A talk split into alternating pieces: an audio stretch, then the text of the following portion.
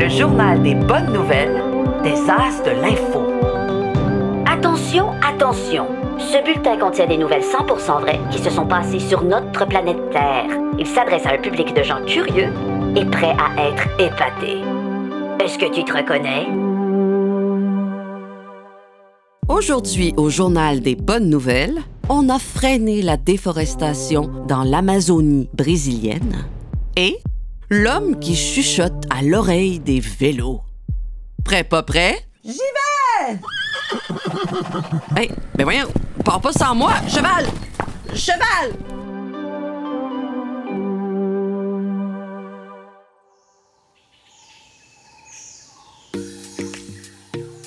Après avoir été malmenée par le président brésilien précédent, Jair Bolsonaro, la forêt amazonienne a enfin connu un peu de répit en 2023.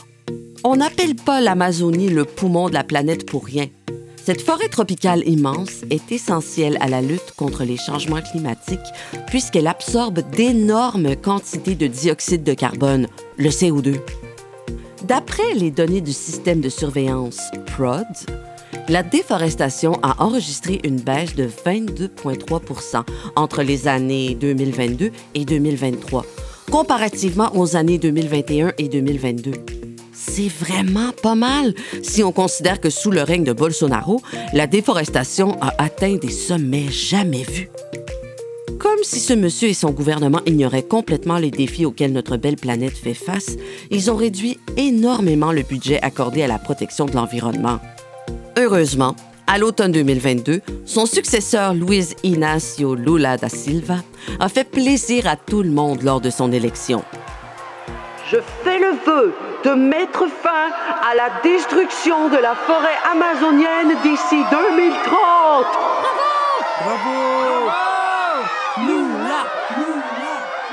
Toute la planète a applaudi cette initiative-là. Juste pour te donner une idée, la forêt amazonienne abrite 16 000 sortes d'arbres, 2,5 millions de sortes d'insectes, 40 000 sortes de plantes, 2200 sortes de poissons, 1300 sortes d'oiseaux, 427 sortes de mammifères, 430 sortes d'amphibiens et 380 sortes de reptiles.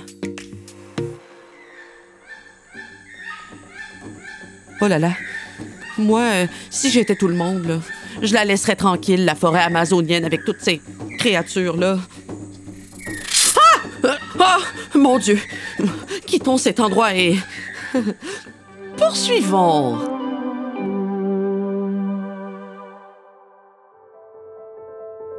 Il était une fois, à l'autre bout du globe, sur la petite île volcanique de l'Islande, un homme qui en avait assez des vols de vélo. Hey, c'est mon vélo, ça? Reviens ici, toi! Reviens ici! Monsieur Léoson est, selon ses propres dires, un geek, un nerd du vélo. Toute cette histoire a commencé quand son vélo a été volé et qu'il en est venu à croire que d'autres vols comme celui-là étaient centrés autour d'un refuge pour sans-abri de Reykjavik, la capitale de l'Islande. Il voyait des voitures de police passer devant des vélos manifestement volés et ne rien faire. Au début, ça le mettait en colère. Mais il a rapidement contenu sa colère et essayé d'en faire quelque chose de constructif. À Reykjavik, on a commencé à l'appeler l'homme qui chuchote à l'oreille des vélos. Car il s'efforçait de récupérer les vélos volés, mais ne se mettait jamais en colère contre les voleurs. Et il appelait même pas la police non plus.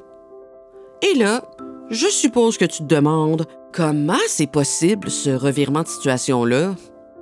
Eh bien, plutôt que de se fâcher, il a décidé de simplement parler avec les voleurs. Il a alors réalisé qu'il s'agissait de gens très démunis. Les vols de vélo, c'est souvent une tentative pour une personne en situation de dépendance de se procurer de l'argent rapidement afin de se payer sa drogue ou d'acquitter ses dettes. En essayant sincèrement de les comprendre, il a fini par aider certaines de ces personnes-là à retrouver le chemin du rétablissement. C'est sur ces bases-là que les anciens voleurs sont devenus complices de Léoson et se sont mis à l'aider à retrouver les vélos volés et à les récupérer.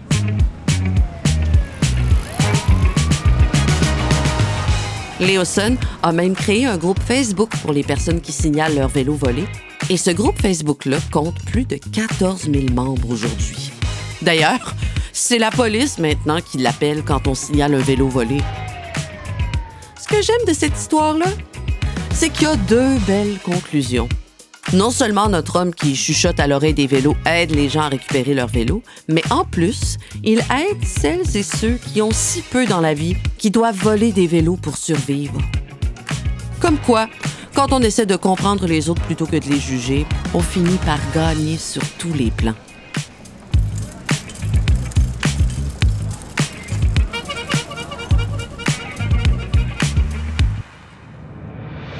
C'est déjà tout pour aujourd'hui. Mais on se retrouve la semaine prochaine. C'était le journal des bonnes nouvelles des As de l'Info, une production La Puce à l'oreille pour les As de l'Info et le Petit Bureau de presse. Texte et voix, Véronique Pascal. Réalisation, Francis Thibault. Pour plus de nouvelles pour enfants, visitez lesasdelinfo.com.